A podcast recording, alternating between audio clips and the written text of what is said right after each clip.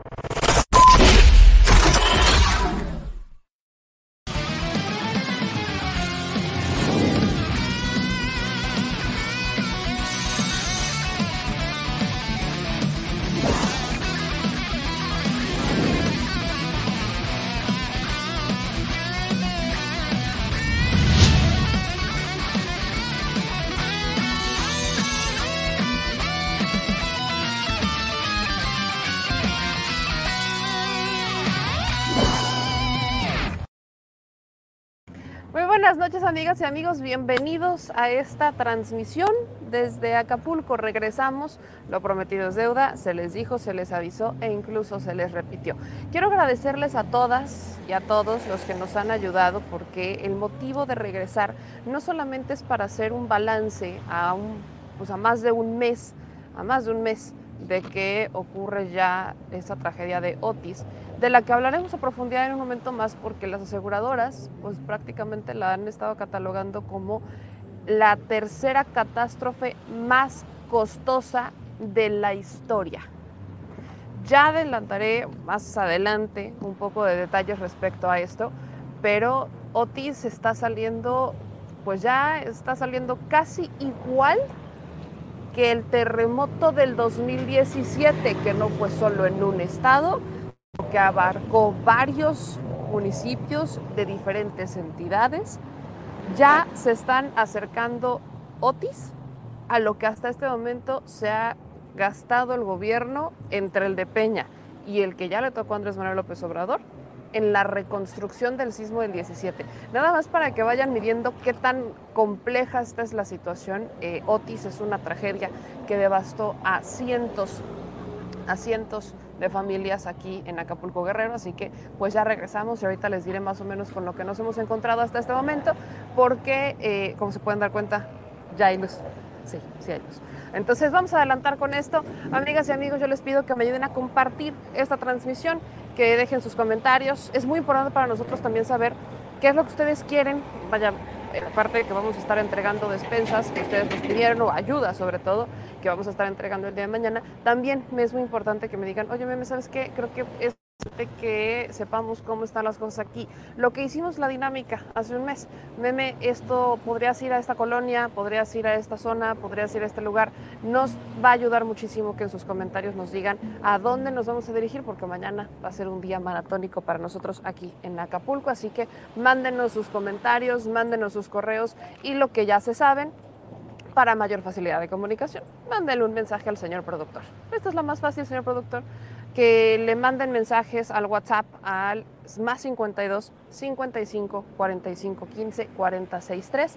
Nos va a ayudar muchísimo si al productor le mandan, oye, ¿sabes qué? Para mayor facilidad puedes ir a esta colonia o puedes ir a ver qué está pasando por aquí. Oye, ¿sabes qué? Yo quiero, me enteré que esto está pasando en las noticias, puedes ver si es cierto o no. Mándenos su mensaje y lo que podamos hacer maratónicamente en un día se realizará y lo estarán viendo en este canal. Así que gracias a todos los que se están conectando, que nos están dejando comentarios, los voy a leer más adelante.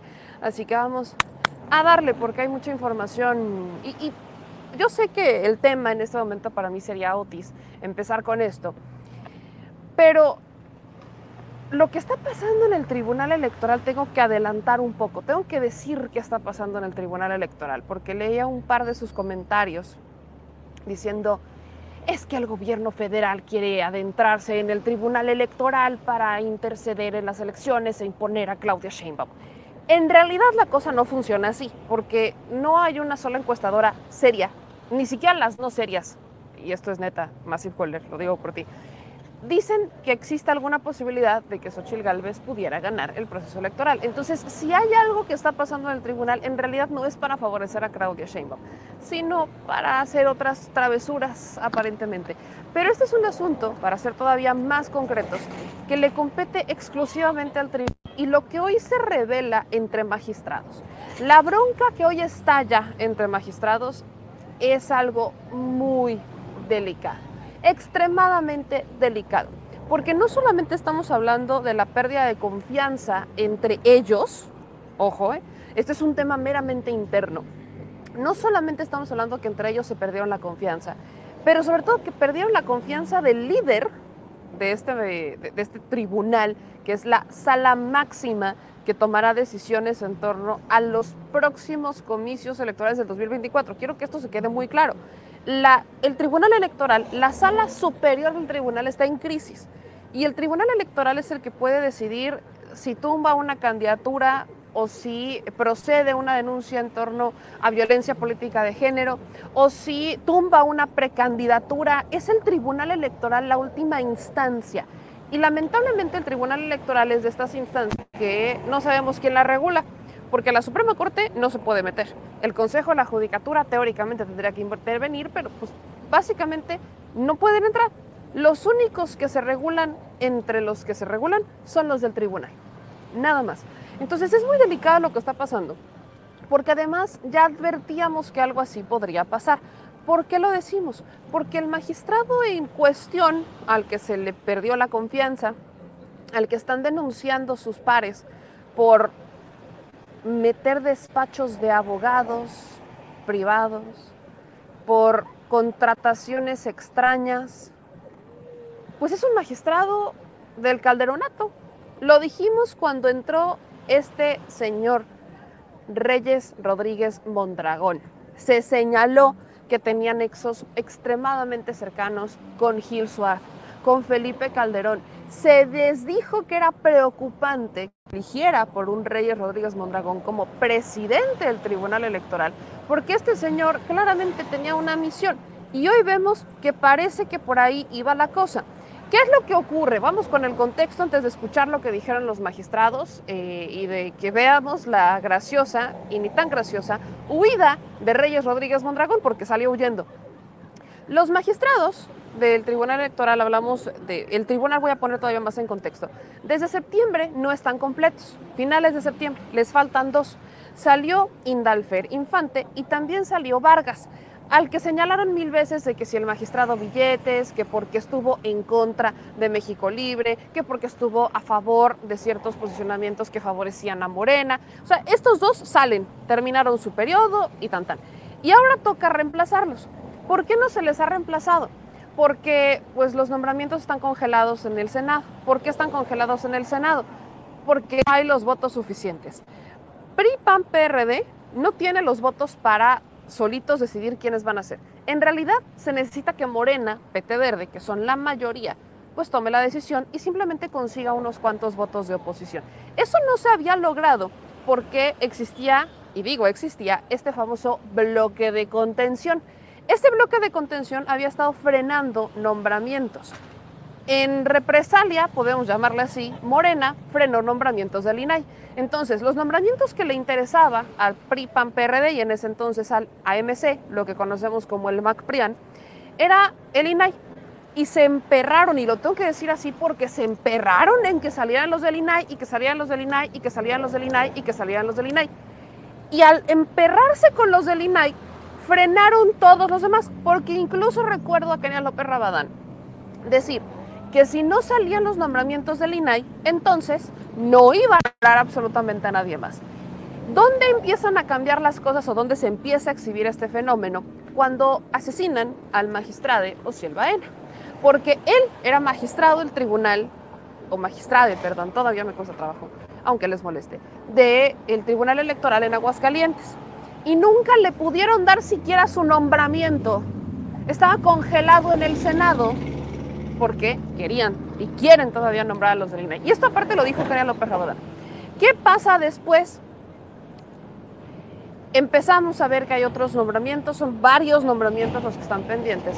Llega septiembre, salen estos dos, avanzan los meses avanzan las semanas y el Senado se concentró en otras cosas, Acapulco, y no es que no sea importante, es extremadamente importante, pero algo tan simple y sencillo como lo son nombramientos, no lo pudieron sacar.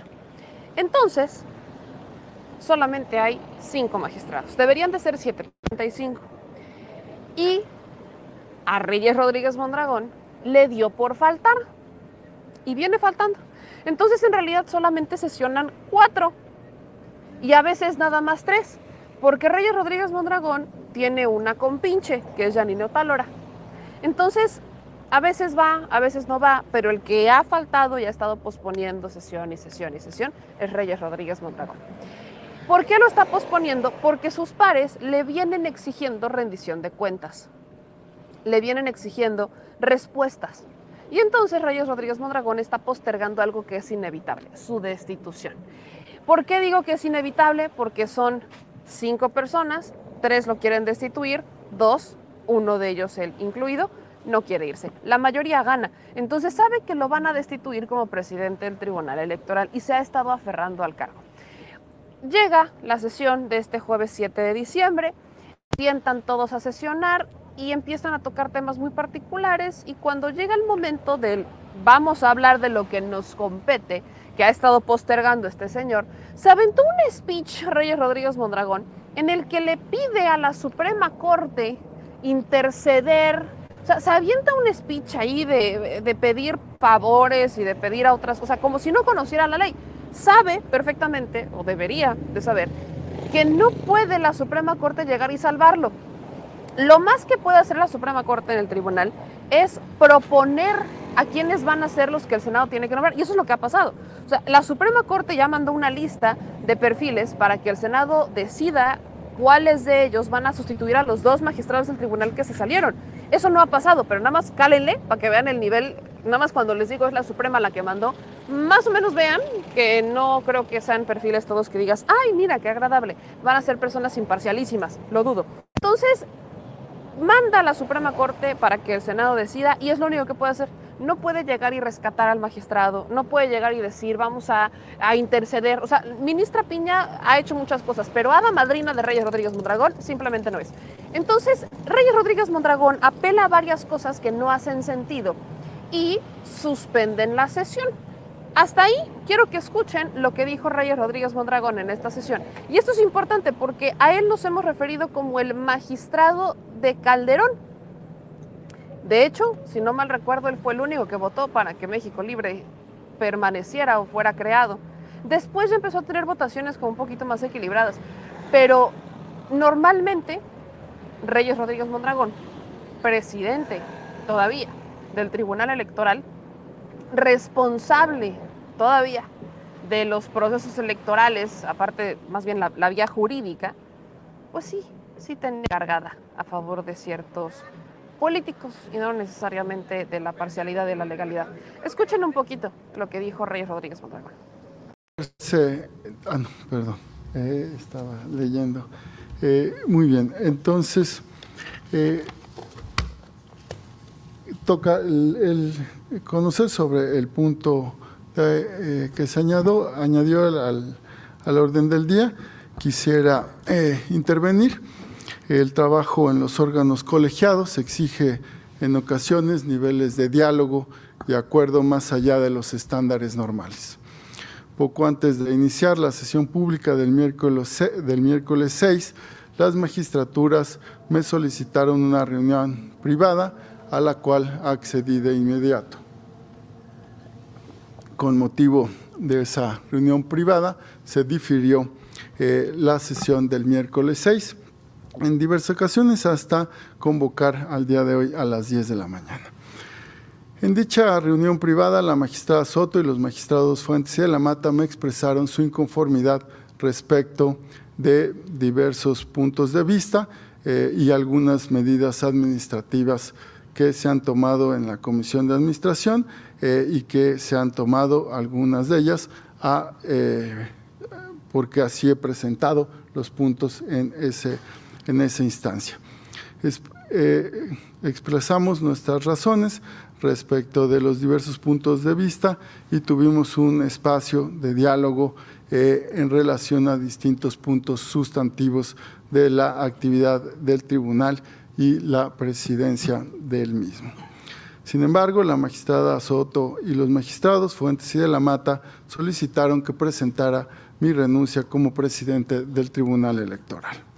No accedí a dicha petición, toda vez que eh, no encontraba una justificación eh, que a mí me convenciera de llevar a cabo eh, o de presentar esa renuncia al momento y solicité tiempo para valorarlo y tomar una decisión que no fuera bajo condiciones en donde se requiere mayor prudencia y mayor reflexión y conciencia. Eh, desafortunadamente no se me dio respuesta sobre cuánto tiempo tendría. Se solicitaba que presentara eh, esta, mi decisión al día de hoy.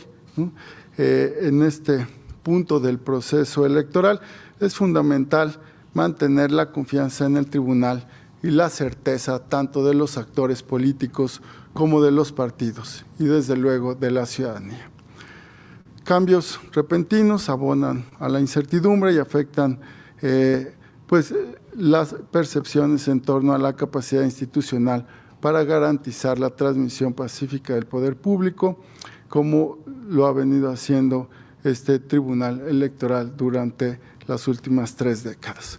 Por supuesto, seguiré abierto al diálogo y en la mejor disposición de llegar a acuerdos en beneficio de las elecciones, de la democracia y del Tribunal Electoral. Cabe destacar que también el día de ayer y de acuerdo con lo programado, se celebró una reunión extraordinaria de la Comisión de Administración con la participación de la mayoría de sus miembros. En dicha reunión quedó aprobado por unanimidad el presupuesto del Tribunal Electoral para el 2024. Ello es una muestra de que la institución puede tomar decisiones atendiendo a la responsabilidad y normalidad eh, democrática. Pues, como lo he expresado, el Tribunal Electoral es mucho más que sus magistraturas. Es una institución sólida gracias al trabajo de todo el personal profesional en el área administrativa y jurisdiccional. Las personas estamos de paso y nuestra responsabilidad es asumir con madurez y, conciencia las tareas que, que nos han sido encomendadas. Una democracia, para mantenerse sana, necesita de instituciones fuertes que trabajen día y noche por ella. Por 27 años, el Tribunal Electoral, como juez último en la materia, ha resuelto las diferencias políticas de manera imparcial, eficaz y pacífica ha protegido el ejercicio de los derechos políticos y electorales de la ciudadanía, garantizando la transmisión pacífica del poder público y con ello la estabilidad política del país. La herencia de esta integración no puede ser la discordia, no puede ser el debilitamiento de una institución fundamental para la democracia mexicana. Así es que este cuerpo colegiado ha asumido con responsabilidad eh, las decisiones en situaciones críticas.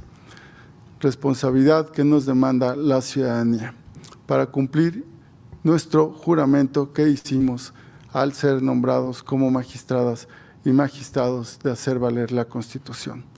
Retomar el camino del diálogo, cuya ruta nos, nos conducirá a superar las diferencias, es fundamental. Guiar nuestra conducta por la ética profesional es un deber. Reconozco que el Tribunal Electoral trasciende a las personas.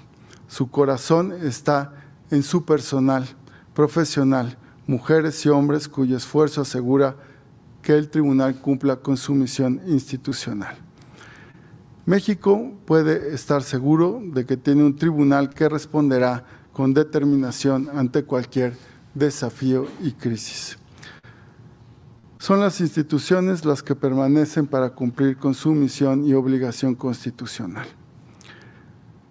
Responderemos con responsabilidad a esas obligaciones y a esa misión. Es momento, sí, de dar certeza eh, a la ciudadanía, a los actores políticos, a los partidos. Por ello, yo solicito a mis colegas, magistrada Mónica Soto, magistrada Yanino Tálora, magistrado Felipe de la Mata y magistrado Fuentes Barrera, que me permitan tomar mi decisión con la responsabilidad que se requiere. Y para ello les, eh, les solicito amablemente poderlo comunicar el próximo lunes. Eh, el próximo lunes 11 de diciembre. ¿Sería cuánto? Eso fue lo que pasó. Así tal cual, esa fue la historia. Así se aventó un speech diciendo que las personas estamos de paso. Así él bien emocionado, con un speech bien emocional, prácticamente asegurando que él no estaba aferrado al poder por el poder. ¿Quién es este señor? Solamente pues para recordárselo a la banda y quizás se les pudiera haber olvidado. Este señor, Reyes Rodríguez Mondragón, que hemos estado señalando, entró en sustitución del exministro, o es más bien ex magistrado, perdón, eh, Luis Vargas Valdés.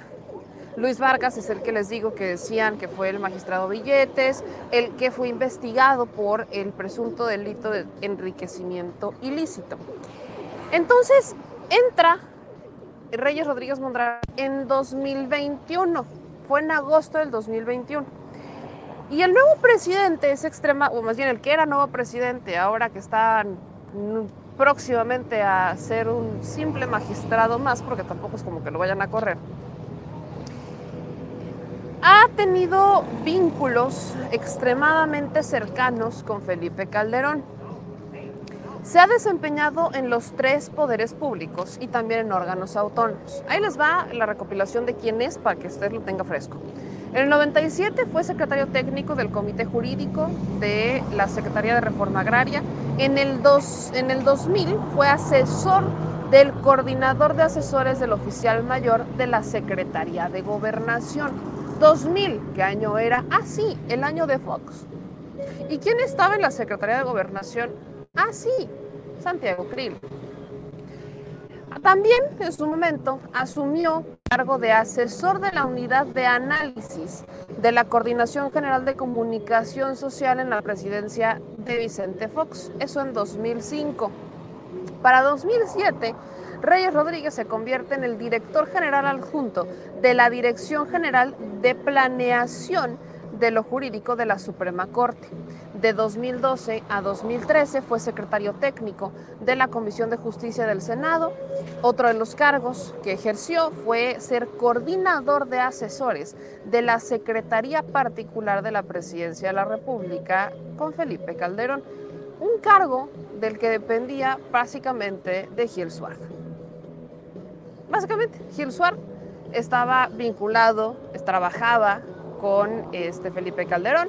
Felipe Calderón era su jefe, después de ser jefe era Gil Suárez y entonces entraba él, porque fue secretario particular de la presidencia de la República. Este es más o menos un escenario, a grandes rasgos, de quién es Reyes Rodríguez Mondragón. Recuerdo que de hecho en la votación de este personaje hubo quienes no estuvieron presentes, como por ejemplo la magistrada Mónica Soto. Mónica Soto no estuvo presente, pero todos los demás magistrados votaron de manera unánime. En ese entonces tampoco estuvo Vargas Valdés, el que estaba pues en polémica, Vargas Valdés no estuvo y tampoco Mónica Soto. Pero lo que es Janino Tálora, Reyes Rodríguez y Felipe Fuentes e Indalfer votaron por él para que fuera el magistrado presidente.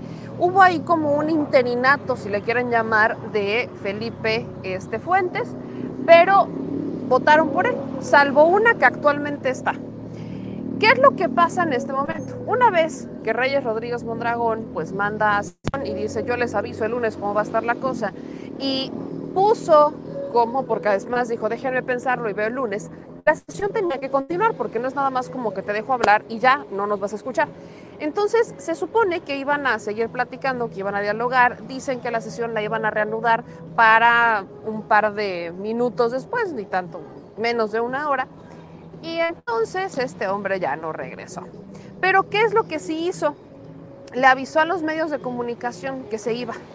Esto es exactamente lo que hizo Reyes eh, Rodríguez Mondragón, que fue captado por los medios, o sea, afuerita, porque se sabía que eso estaba pasando, se sabía que había una crisis en el tribunal. Y entonces, pues este señor dijo, con permiso, este, ya me voy. Y este fue el mensaje que le dio a los medios de comunicación junto con Janine Otálora, que también dijo, con permiso, ya me voy. Buenas tardes, buenas tardes. Escuchar a mi posición en sesión pública solicitamos, un, se acordó por unanimidad un receso de 15 minutos, sin embargo, el receso será hasta nuevo aviso en virtud de que eh, los y las magistradas eh, acudimos a reunirnos en privado, como fue solicitado. Bueno, acudimos a bajar al antepleno durante este receso. sin embargo, no pudo darse las condiciones del diálogo porque los, la magistrada Soto, el magistrado, la magistrada Soto solicitó una sesión privada formal, ¿no? Eh, para incluir el punto que solicitaron en sesión pública y, eh, y poder desarrollar en sesión privada. Muy buenas tardes, buenas tardes. Ahí está. Eso es lo que dijo Reyes Rodríguez Mondragón, se baila y literal se fue. Entonces pasan las horas, reanudan la sesión y ahora nos enteramos cuáles eran estos eh, cuestionamientos, estas críticas. Más bien, ¿cuáles son las razones por las que le terminan perdiendo la confianza a Reyes Rodríguez Mondragón. Escuchemos brevemente al magistrado Felipe Lamata, que es el primero en hacer un posicionamiento en el que cuestiona pues qué es lo que pasó, por qué hay una pérdida de confianza, qué es, qué es lo que se le denuncia a este señor. Pues escuchen al magistrado para que dejemos de asumir que es un movimiento del gobierno federal. Ahí les encargo. Se reanuda esta sesión ante la ausencia de los magistrados Yanino Talora Malasi y del presidente Reyes Rodríguez Mondragón, que habían acordado reanudar la sesión a las 18 horas con 50 minutos.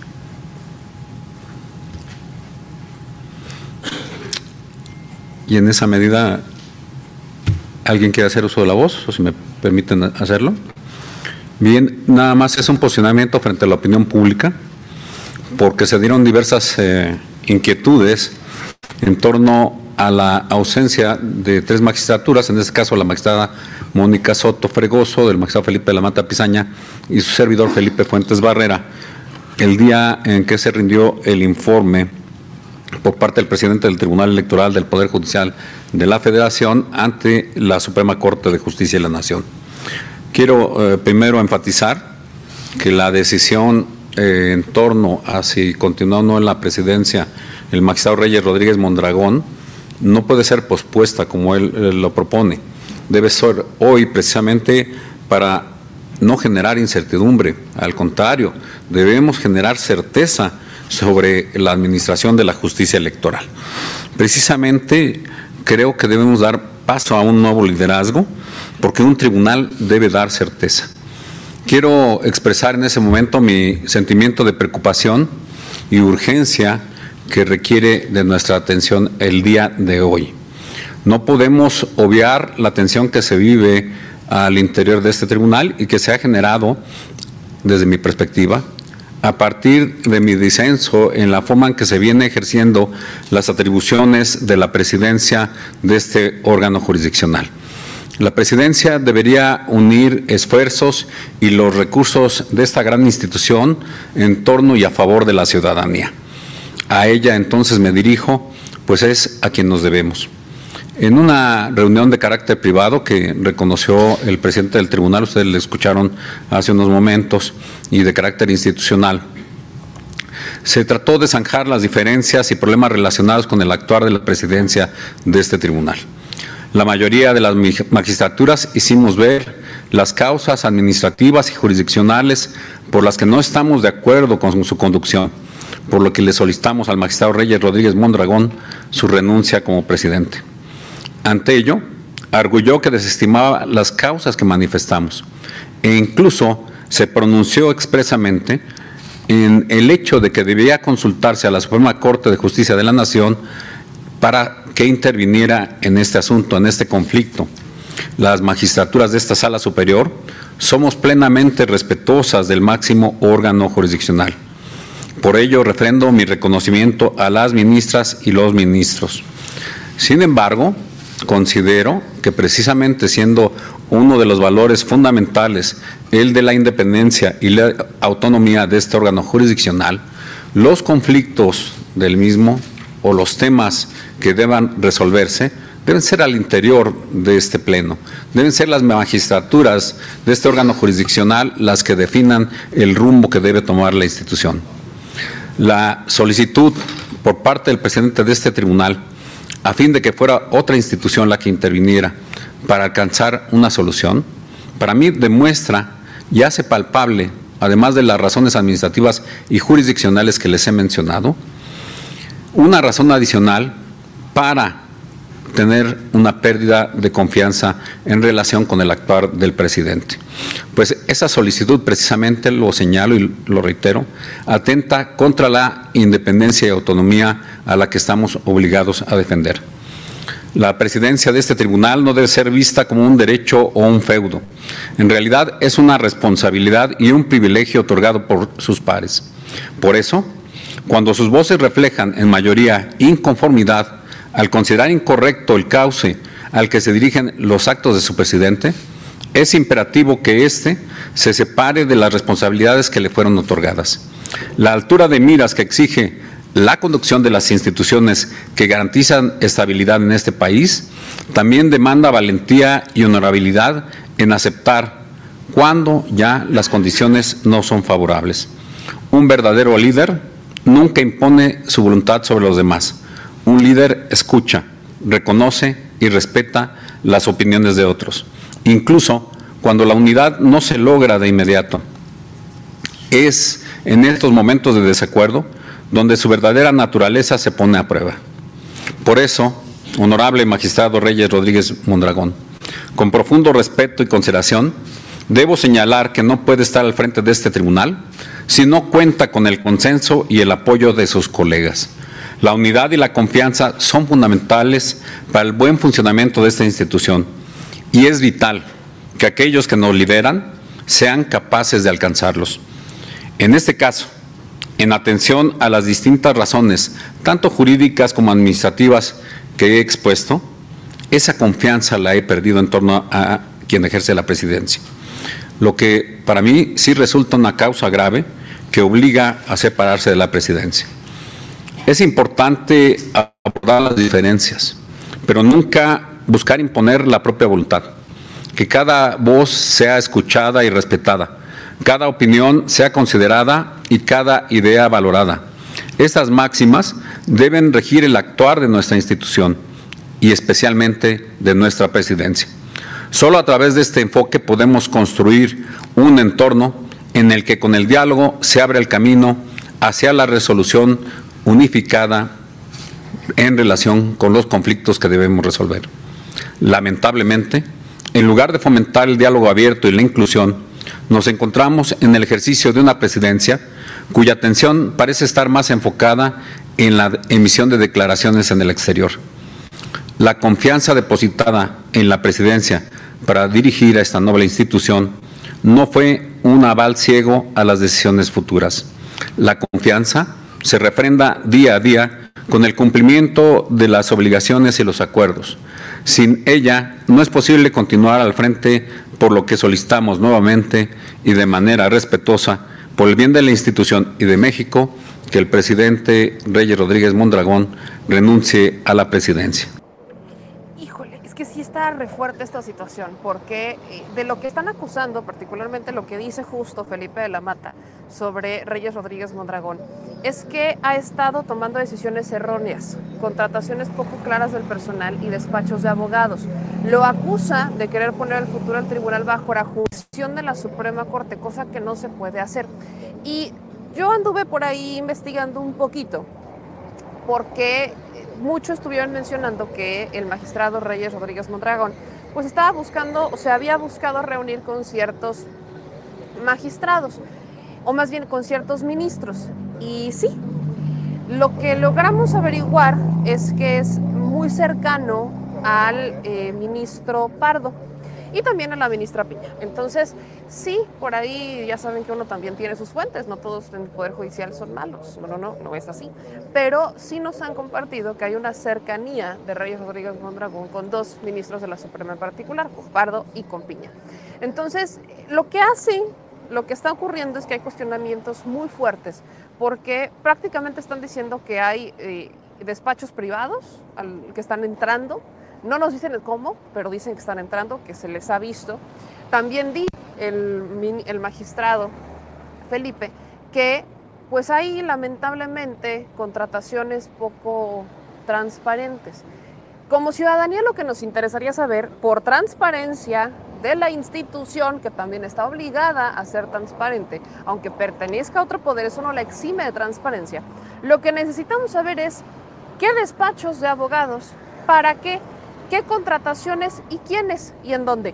Eso es lo que necesitamos saber como ciudadanos, porque si los propios magistrados, sus propios pares, no han terminado de definir qué es lo que está ocurriendo y le están pidiendo una rendición de cuentas, pues claramente nosotros ni siquiera vamos a poder encontrar esa información porque todavía no sería pública. Entonces, lamentablemente esta situación genera que eh, ciertos personajes insistan en que Reyes Rodríguez Mondragón está siendo presionado por el gobierno federal o que hay ciertas presiones por parte del gobierno federal que este sujeto renuncie o que termine su periodo como magistrado, que justo terminaría despuesito, despuesito de que este, acabe el proceso electoral. O sea, Reyes Rodríguez Mondragón sabíamos que al ser elegido como ministro de la magistrado perdón, del Tribunal Electoral, su periodo concluiría una vez que concluya el, el, periodo electoral, ¿no?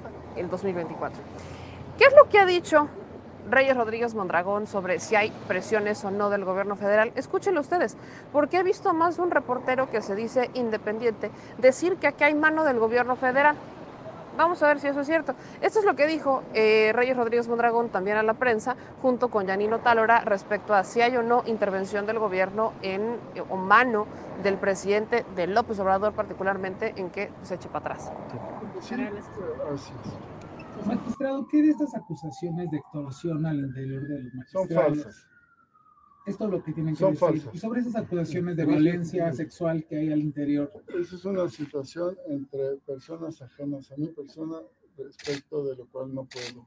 Hay, hay, hay presión, magistrados, hay presión del gobierno. ¿Ustedes sienten que hay No. injerencia en estos No. momentos?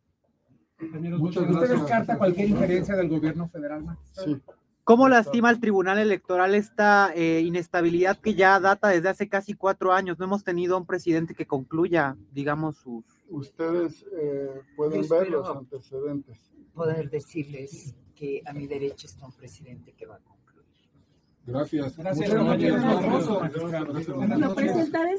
a pública. Fue decidido por unanimidad.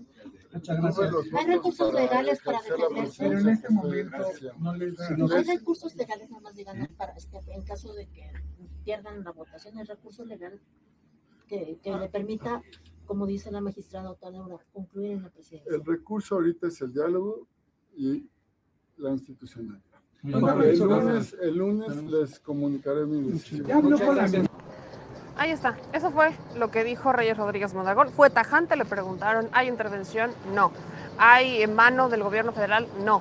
Descarta, se lo preguntan de distintas maneras, descarta que haya algún tipo de injerencia del gobierno federal, la descarto. Se lo preguntan tres veces, lo responde tres veces de la misma manera y con una rapidez diciendo que no hay absolutamente nada ahí.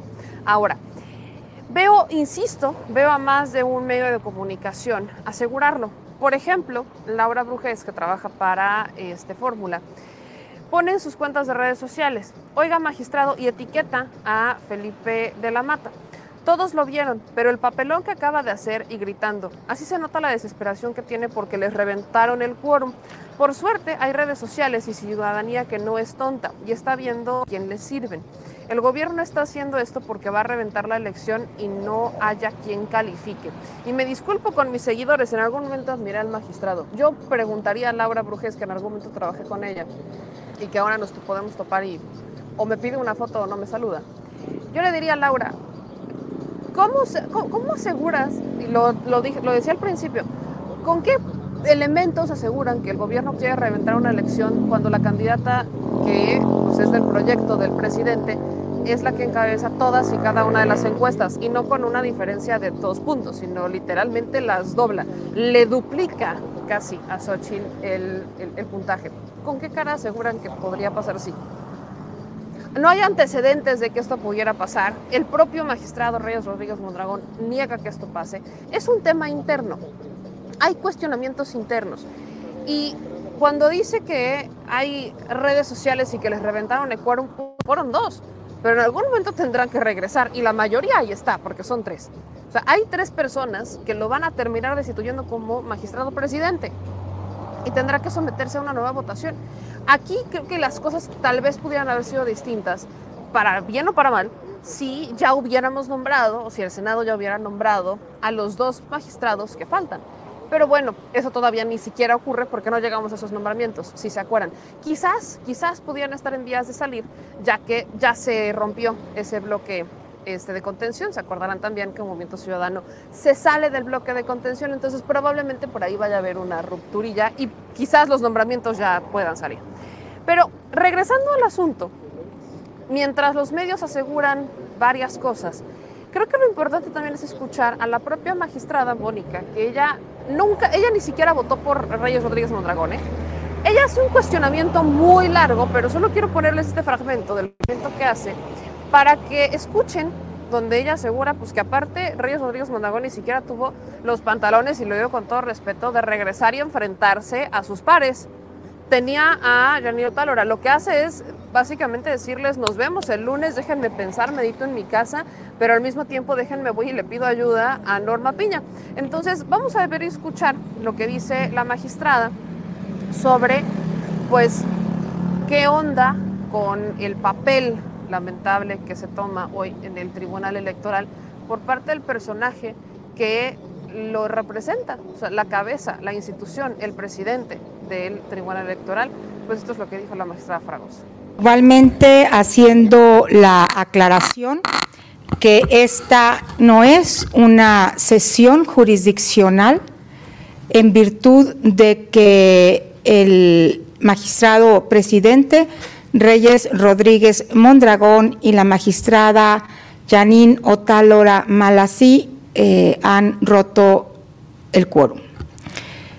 Es eh, claro, evidente y hecho notorio que se desarrollaba la sesión de esta sala superior convocada prácticamente forzada por los tres integrantes que estamos aquí, en donde desahogamos, como es nuestra primera obligación, los asuntos jurisdiccionales que fueron listados para la misma.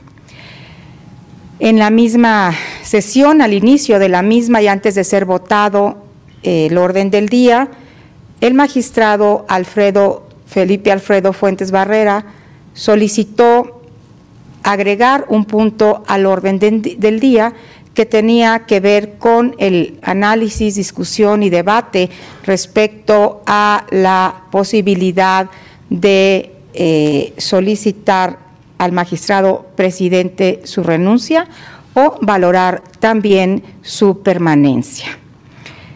Eh, también como un hecho público y notorio fue que se propuso un receso a esta sesión de 15 minutos, en el cual incluso el magistrado presidente señaló de manera clara la hora precisa en la que teníamos que regresar. el receso fue, fue solicitado para poder dialogar que es el valor más preciado y más ausente en estos momentos entre las y los integrantes de este tribunal. Acudimos a nuestra sala de sesiones privadas que se encuentra justamente abajo de este recinto. Llamamos al secretario general de acuerdos para eh, iniciar una sesión privada en el lapso del receso y poder hablar con el señor presidente Reyes Rodríguez Mondragón.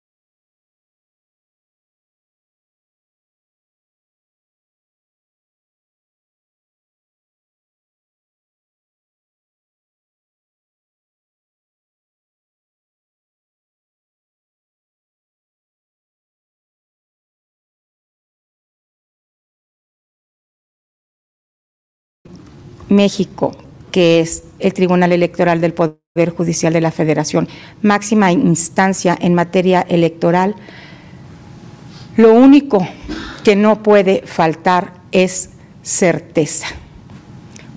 Hoy no, no tenemos claridad, no tenemos certeza, no tenemos garantías y yo lamento mucho esta situación. Le reitero mi respeto al magistrado Reyes Rodríguez Mondragón, amigo y, y gran colega. Un destacado jurista que tiene, pues por supuesto, una brillante carrera jurídica. Sin embargo, lamentablemente, ha perdido absolutamente la confianza de la de la voz.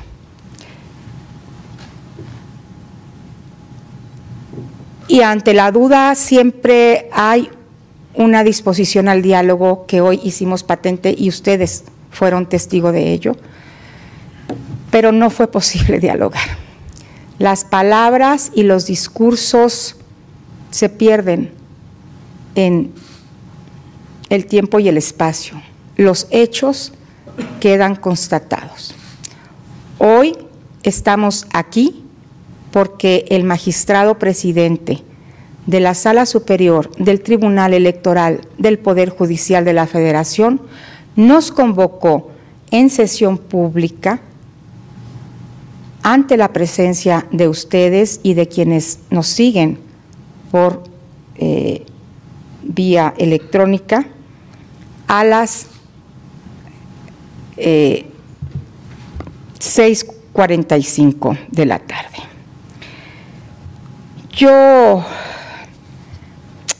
traía un discurso reconociendo al magistrado Reyes Rodríguez Mondragón su compromiso con México, con la democracia de la cual tanto habla, con la integridad electoral que tanto también propone, con su compromiso con la democracia y el proceso electoral más grande e importante de la historia de México. Este tribunal no puede decir que está fuerte cuando quien recibió la confianza de este Pleno, que de manera unánime votamos por él, después pues también de un penoso incidente en donde se solicitó la renuncia a quien entonces presidía porque había pérdida de confianza por parte de algunos integrantes de este pleno. Fuimos absolutamente comprometidos y dadivosos con la confianza que le entregamos al magistrado Reyes Rodríguez Mondragón para conducir esta noble institución. Él lo ha dicho hace un rato. Las instituciones son fuertes, son pilares y las personas estamos de paso. Él así lo señaló. A mí me parece muy penoso y no voy a abonar ni abundar en lo que Hablamos el día de ayer en una larga reunión en la mañana y después también en la tarde, en donde de manera intensa debatimos puntos de desacuerdo y le propusimos al magistrado presidente que dejara de lado la presidencia, que no podía sostenerse sin la confianza de su pleno. Eh, el magistrado Reyes Rodríguez Mondragón nos pidió tiempo para pensarlo, pero el tiempo apremia y cada minuto de incertidumbre vulnera la democracia y la fortaleza de esta institución. Eh, me parece que ciertamente no hay nada que yo pueda decir que ustedes no hayan visto. El Tribunal Electoral del Poder Judicial de la Federación requiere un presidente. Hoy no está aquí. Sí, sí estuvo fuerte lo que dijo la Fragoso, porque está exhibiendo básicamente cómo hay un, pues un problema de confianza que se fue ganando, o más bien que fue perdiendo el magistrado Reyes Rodríguez Mondragón. Para cerrar este episodio, pues el último posicionamiento fue justo del magistrado Mata, en donde él de manera más enérgica y breve, pues le pide, le exige a el ministro presidente del Tribunal Electoral que regrese, que sesione y que cumpla con sus pares. Vamos a escuchar lo que dijo porque las cosas definitivamente se pusieron muy, muy interesantes eh, al tener a estos magistrados peleando o discutiendo por la falta de confianza de quien los preside. Creo que mm, esta no es una sesión formal, no tenemos quórum. Simplemente el presidente se pronunció en relación con mi petición eh, sobre la posibilidad de evaluar su posible destitución o permanencia. Entonces, eh, eh, así entiendo que son los pronunciamientos en relación con este punto, nada más. Son simples pronunciamientos. Magistrado de la Mata Pizaña. Gracias, presidente. O magistrado, mejor dicho, por el presidente de esta sesión sin quórum, entonces, de esta reunión. Eh, medios y audiencias fueron testigos que en lugar de reanudar la sesión, el presidente Reyes Rodríguez Mondragón huyó de su propio tribunal y de su pleno. Evidencia que no tiene palabra y que no dice la verdad. Ese es el problema, no ve por la institución. Faltó a su palabra, todos lo vieron. Pedimos diálogo, solamente diálogo, platicar, discutir si ha hecho bien su trabajo. ¿Y qué hizo? Huyó. Decidió que no era importante platicar con sus pares si está haciendo bien o mal su trabajo. Someterse a la ley de las mayorías, porque en la democracia son las mayorías las que toman las decisiones. Eso no es injusto, eso no es contrario a la ley, eso no es ilegal, es democrático. En una democracia la mayoría se impone. Hoy el presidente de este tribunal no tiene gobernabilidad. Una mayoría lo rechaza, rechaza su liderazgo. Hemos perdido la confianza en el magistrado Reyes Rodríguez Mondragón para dirigir este pleno. No es lugar para sacar ejemplos de su mal gobierno, eh, pues él conoce todos los que les dimos ayer. Seré genérico tiene una falta evidente de capacidad para unir a este pleno y liderarlo. Le ha hecho evidentes actos de hostigamiento al secretario general de acuerdos. Hay también una extraña intervención de algunos despachos de abogados en la vida del tribunal. Me parece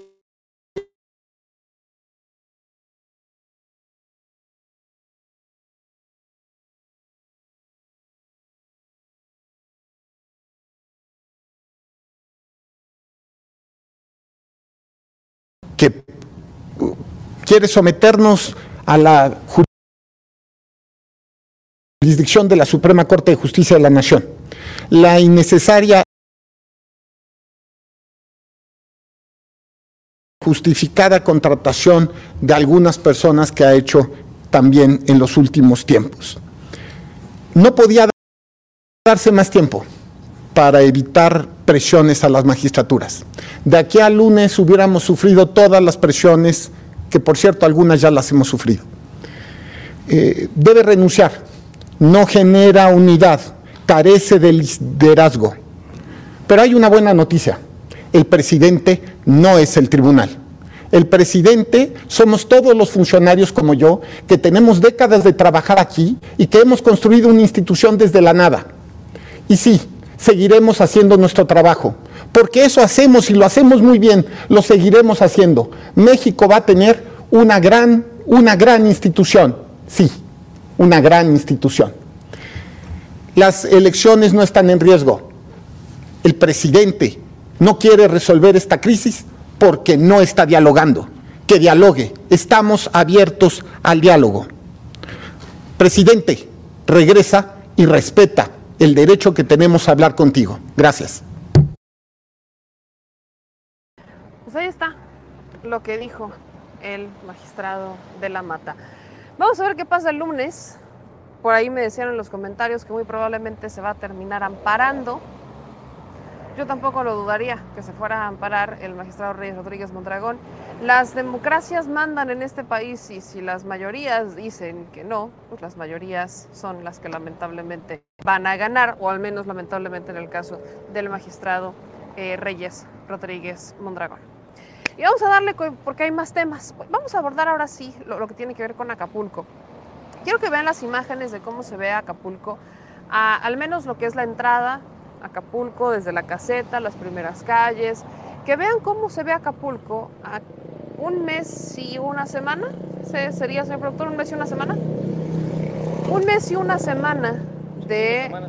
Sí, un mes y una semana de que eh, Otis azota las costas de Guerrero, particularmente de Acapulco. Así es como se ve. Ahí les van las imágenes que captamos al inicio cuando llegamos. Miren, ahí les va. Estas son las imágenes. Miren nada más. Esa es la entrada a Acapulco. Ustedes pueden perfectamente ver que hay... ¿Sí hay luz?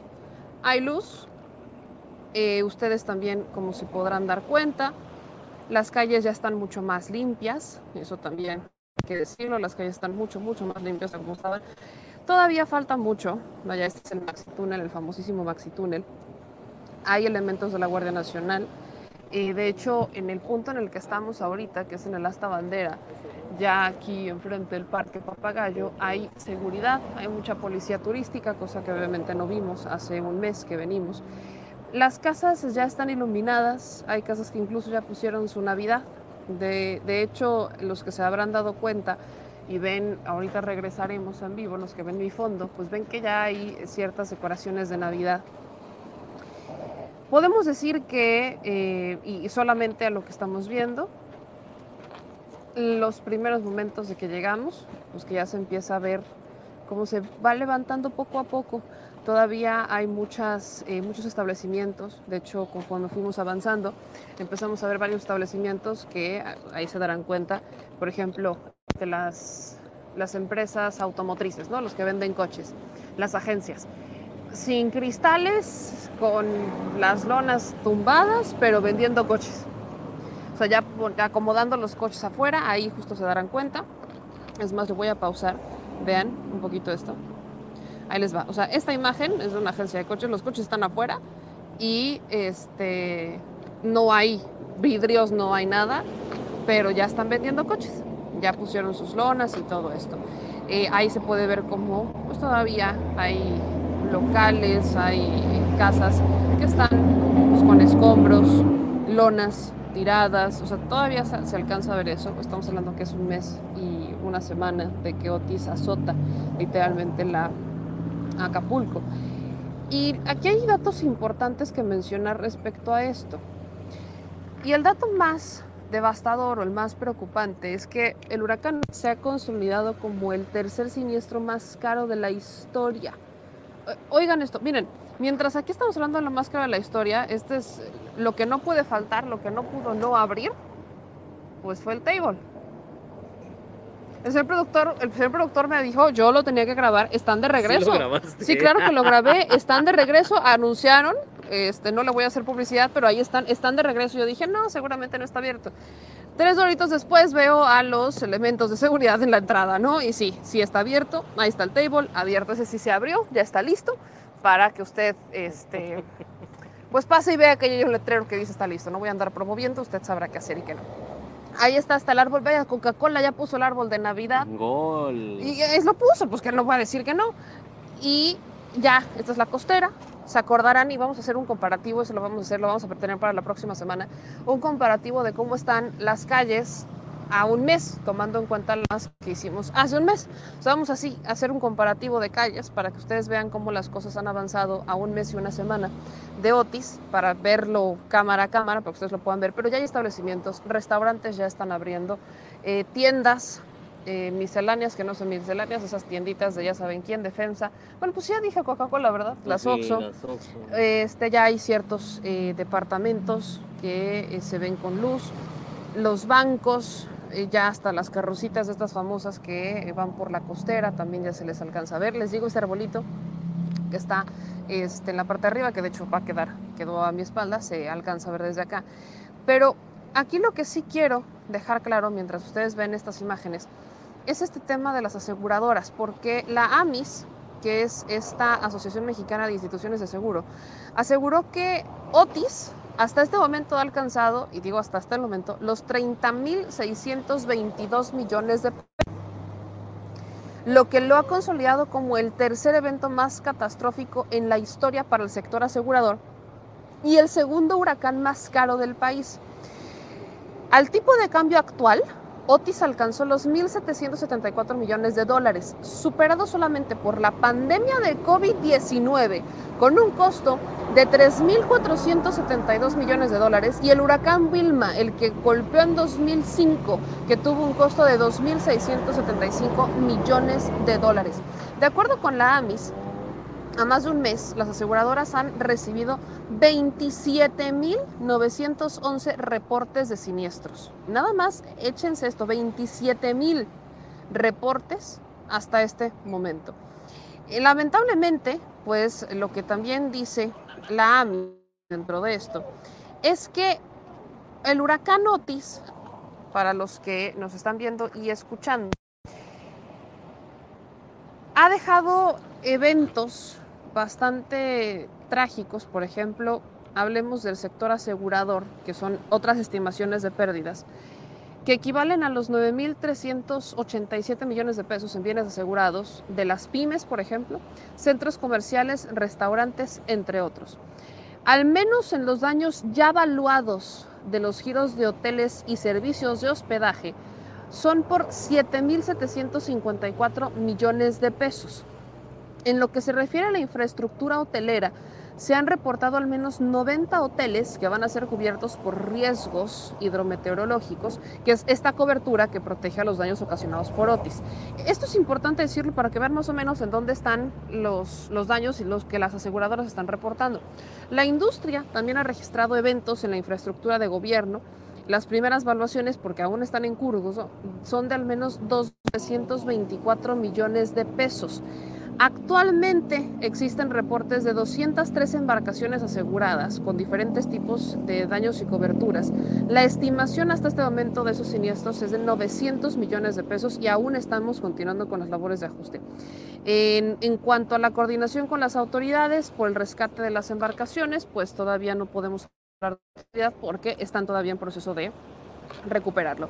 Esto más o menos como nos da a entender que el de total de las reclamaciones, el 58% corresponden a pólizas de daños, lo que representa 16.217 millones, mientras que el 42% corresponden a un seguro de autos. Entonces, es, estamos entre un seguro de autos, que son los daños más reportados o los bienes más asegurados que fueron reportados, y las pólizas eh, que corresponden a los este, pólizas de seguro por daños.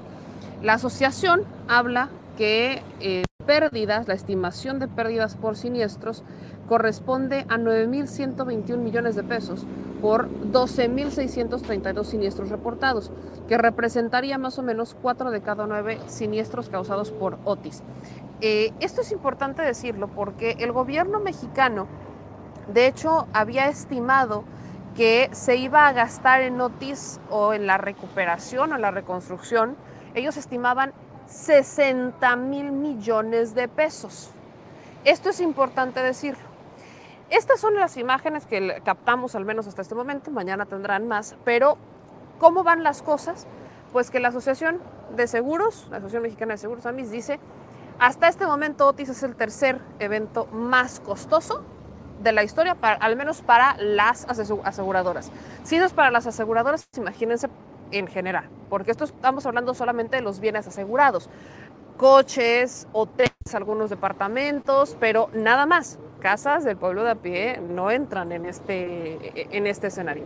Entonces, bajo esta estimación, lo que está diciendo las aseguradoras es que hay al menos 60 mil, o sea que hay 30 mil, 30 mil millones que estarían, este, más de 30 mil millones que estarían lamentablemente pues en, en un, pues en un, en un costo de evaluación para las aseguradoras.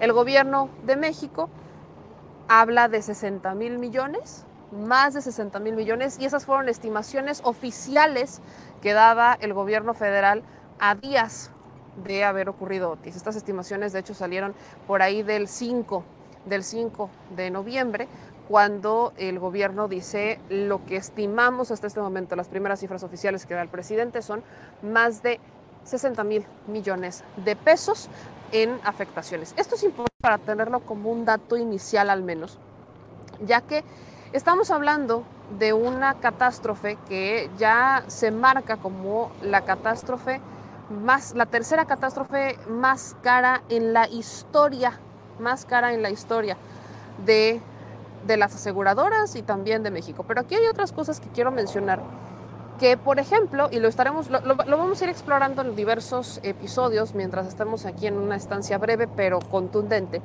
porque al menos, por ejemplo, el reglamento, y se acordarán que muchos me criticaban por decir que cómo es posible que las construcciones este, recientes terminaran completamente destruidas. Yo critiqué muy fuerte el tema del Duroc, que muchas de las infraestructuras, edificios y demás utilizaran el Duroc y que evidentemente terminaron peor que aquellas construcciones que tienen años. Pues ustedes no me estarán en, no, no me dejarán mentir, pero Víctor Magán, que es del Instituto de Geografía de la UNAM, dijo que en realidad el reglamento de construcción está obsoleto, pues su última actualización fue en el 99. Evidentemente, del 99 a la fecha ah, cambian muchas cosas, del 99 a la actualidad, pues se van actualizando el cambio climático, los propios expertos dicen que nos tenemos ahora que esperar catástrofes de Otis para adelante, o sea que otro Otis se puede perfectamente repetir en cualquier momento y ya tenemos que estar prevenidos. Entonces tenemos que pensar en reglamentos de protección civil, tenemos que pensar en otro tipo de cuestiones, porque algo que logramos identificar en Acapulco en nuestra primera estancia fue justamente eso, que lamentablemente las personas pues dicen huracán categoría 5 y se, se imaginaban cualquier otra cosa, menos Otis, menos lo que ocurre con Otis. Entonces ya tenemos expertos diciendo que justamente el reglamento de construcción del puerto data del 99 y no tenía contemplado un tipo de llegada como de un huracán categoría 5. Estamos hablando de más de 1.300 edificaciones destruidas, 2.200 con diversos daños, que es lo que tenemos al menos hasta este momento hablando de edificaciones aquí en el puerto registradas por el huracán Otis. Que estamos hablando de fachadas, de hoteles, edificios, centros comerciales, aeropuertos, condominios y casas a lo largo de toda la ciudad. Entonces, ahí hay otro dato que es importante y quiero citar lo que dijo eh, Víctor Magaña. ¿Qué es el discurso naturalista? Es aquel en el que le echamos toda la culpa al huracán y nadie voltea a ver cómo se construyeron los hoteles, qué tipo de ventanas tenían y cómo se informó a la gente. Nadie habla del deterioro de las montañas en términos de vegetación y por lo tanto las propiedades para infiltrar. En 2014, la Secretaría de Turismo evaluó las vulnerabilidades de Acapulco y otras ciudades costeras a fenómenos provocados por el cambio climático. Para prevenir riesgos, recomendó una serie de medidas como construir puentes resistentes a huracanes categoría 5, fortalecer un anclaje a la infraestructura urbana, instalar redes eléctricas y telefónicas capaces de soportar vientos extremos. En este mismo informe recomendó el reglamento de construcción en el municipio, que sigue siendo del 99, y que en realidad pues esto no ocurre. El reglamento de construcción pues establece normas a las que estamos acostumbrados, normas que a pesar de que el reglamento sísmico marca que deben de cumplirse ciertos puntos, pues en realidad eh, no se han cumplido al momento de la instalación o al momento de la prevención de este tipo de, este, pues vaya, de, de catástrofes. Dicho eso, lo que sí se modificó fue la ayuda de prevención del Atlas de Riesgo, que en Acapulco se modificó en 2021. Es un atlas de riesgo donde se menciona que se pueden edificar obras, pero el problema es que, y según dicen los expertos, a nadie le gusta que le digan que no puedes hacer ciertas cosas o que las tienes que hacer de un cierto límite. Por ejemplo, que el tipo de suelo, pues por el tipo de suelo a lo mejor no puedes tener cierto tipo de infraestructura o condiciones que no puedas poner de tantos niveles más o menos lo que en algún momento mencionamos, pero un poco más extenso, sobre todo tomando en cuenta que lo están diciendo expertos de la UNAM que nos indican que pues no, no estábamos locos, no, no somos expertos constructores ni mucho menos, pero pues sí, sí hay una situación en donde podemos alcanzar a ver que las cosas no estaban listas, o al menos la infraestructura no estaba diseñada ni lista, ni en cuanto a prevención civil estaban preparados para un huracán categoría 5. Y con todo y todo, repito, estas son las imágenes que tomamos al entrar, o sea, estas son meramente las imágenes que tomamos al entrar. Ya hay luz, sí, sí, ya hay luz.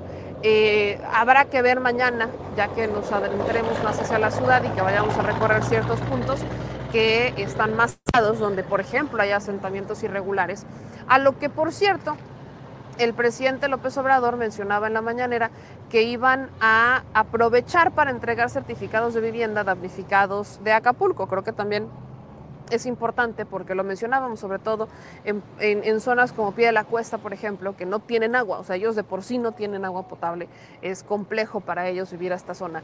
Entonces, muchos platicábamos de los asentamientos irregulares, sí, pero si ustedes acaban de escuchar lo que les dije de cómo hay expertos que están mencionando cuáles son las fallas de los reglamentos de construcción y demás, y que existe un atlas de riesgo y que lo mejoran en 2021 y que le dicen a los que van a construir, a los que van a hacer negocios que lo sigan y no quieren hacerlo, pues ¿qué nos podemos esperar? Aquí hablamos de un fenómeno donde lamentablemente pues hay gente que se mueve por, porque evidentemente hay una urbanización, porque ves que hay otro boom, en donde tienes departamentos, en donde tienes hoteles, en donde tienes zonas que se van detonando y la gente termina desplazándose hacia otros puntos porque pues ya no es lo mismo que antes tenías a la miscelánea, volvemos a eso, y ahora ya tienes una gran plaza comercial súper turística y esa plaza comercial pues ya empieza a jalar otro tipo de gente, empiezan a elevar los costos y a ti ya no te alcanza para vivir ahí. ¿A dónde vas? Pues a donde te puedas vivir, a donde alcances. Y terminan viviendo lejos, trabajando en esta zona, pero viviendo muy lejos.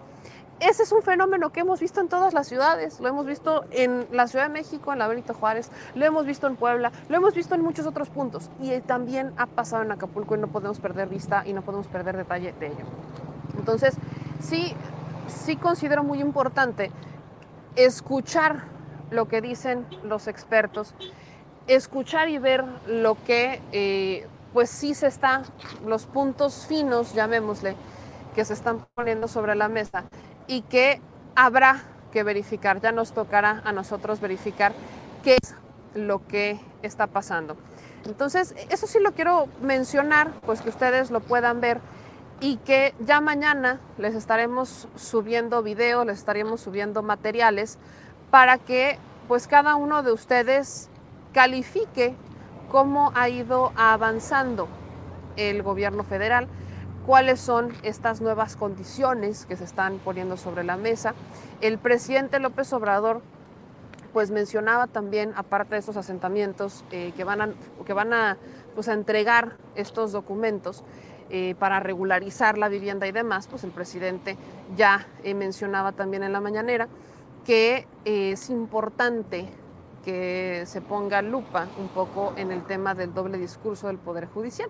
Se acordarán también que es justamente eh, la ministra Piña la que había puesto, la que había sugerido que se entregaran los fideicomisos o de los fideicomisos a que se apoyara con los fideicomisos a los, este, pues, a los afectados por el huracán Otis y eso pues lamentablemente no ha ocurrido. Vamos a escuchar lo que dijo brevemente el presidente López Obrador en la mañanera sobre los fideicomisos y el tema de Acapulco.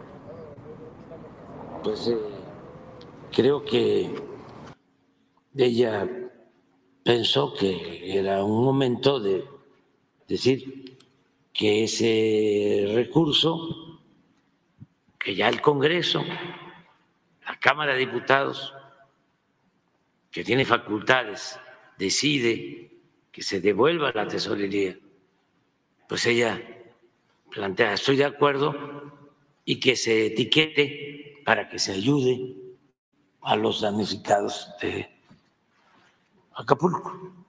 Hasta ahí van bien las cosas. Entonces, decía yo que son dos cosas. O ella simuló y nada más fue salir al paso y al mismo tiempo alentó lo de los amparos, o sea, el doble discurso, la doble moral, la hipocresía, lo otro es que fue sometida a fuertes presiones. Ahí decía el presidente que quizás fue sometida la ministra Piña a fuertes intereses. Regresando al tema de vivienda, que es el que me, me preocupa un poco, vamos a escuchar lo que dijo el presidente en la conferencia también.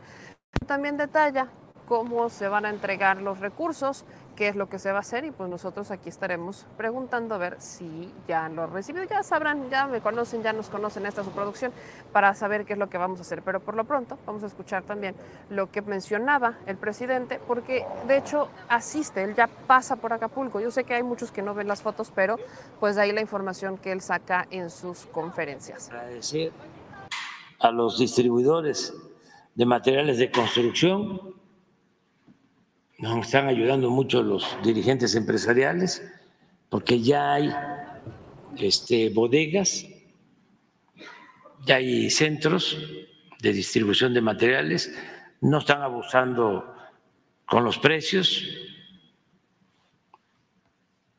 ya hay vidrio suficiente que no había y otros materiales. Entonces, eh, si terminan sus casas pronto, ahí va su certificado. Estoy buscando legalmente cómo hacerlo. Pero, pues si ya llevan 20, 30 años, 40 años viviendo, tienen ya derecho de posición ya es una cuestión de trámite. Y si a eso le sumamos que el presidente les va a entregar un certificado, pues ya les va a dar tiempo para que hagan su escritura, ¿no? Y que no los molesten. ¿Habría un mínimo de años para dar este, de estar residiendo ahí para otorgarle el permiso? ¿Se establecería un piso de, de años? Al menos. Lo ideal sería que eh, se apuren para que lo más pronto posible se entrega la primera administración ya a partir del sábado, domingo. ¿Ya tienen los datos? A ver, ahí está. Entre 35 y 60. Y son la primera exhibición 50%. Ah, 9 de diciembre. Aquí está, que es sábado, ¿no? Empiezan igual con la letra del apellido, como se hizo la primera entrega. Entonces, se va a iniciar con la mitad. Y la segunda empieza, sí, es la primera del 9 al 18 y la segunda del 20 al 31. Y si terminan el 31, en los primeros días de enero, tienen su certificado.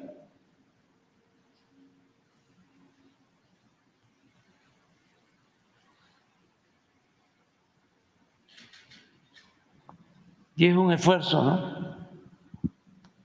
Pero es gente muy luchona, muy trabajadora y están eh,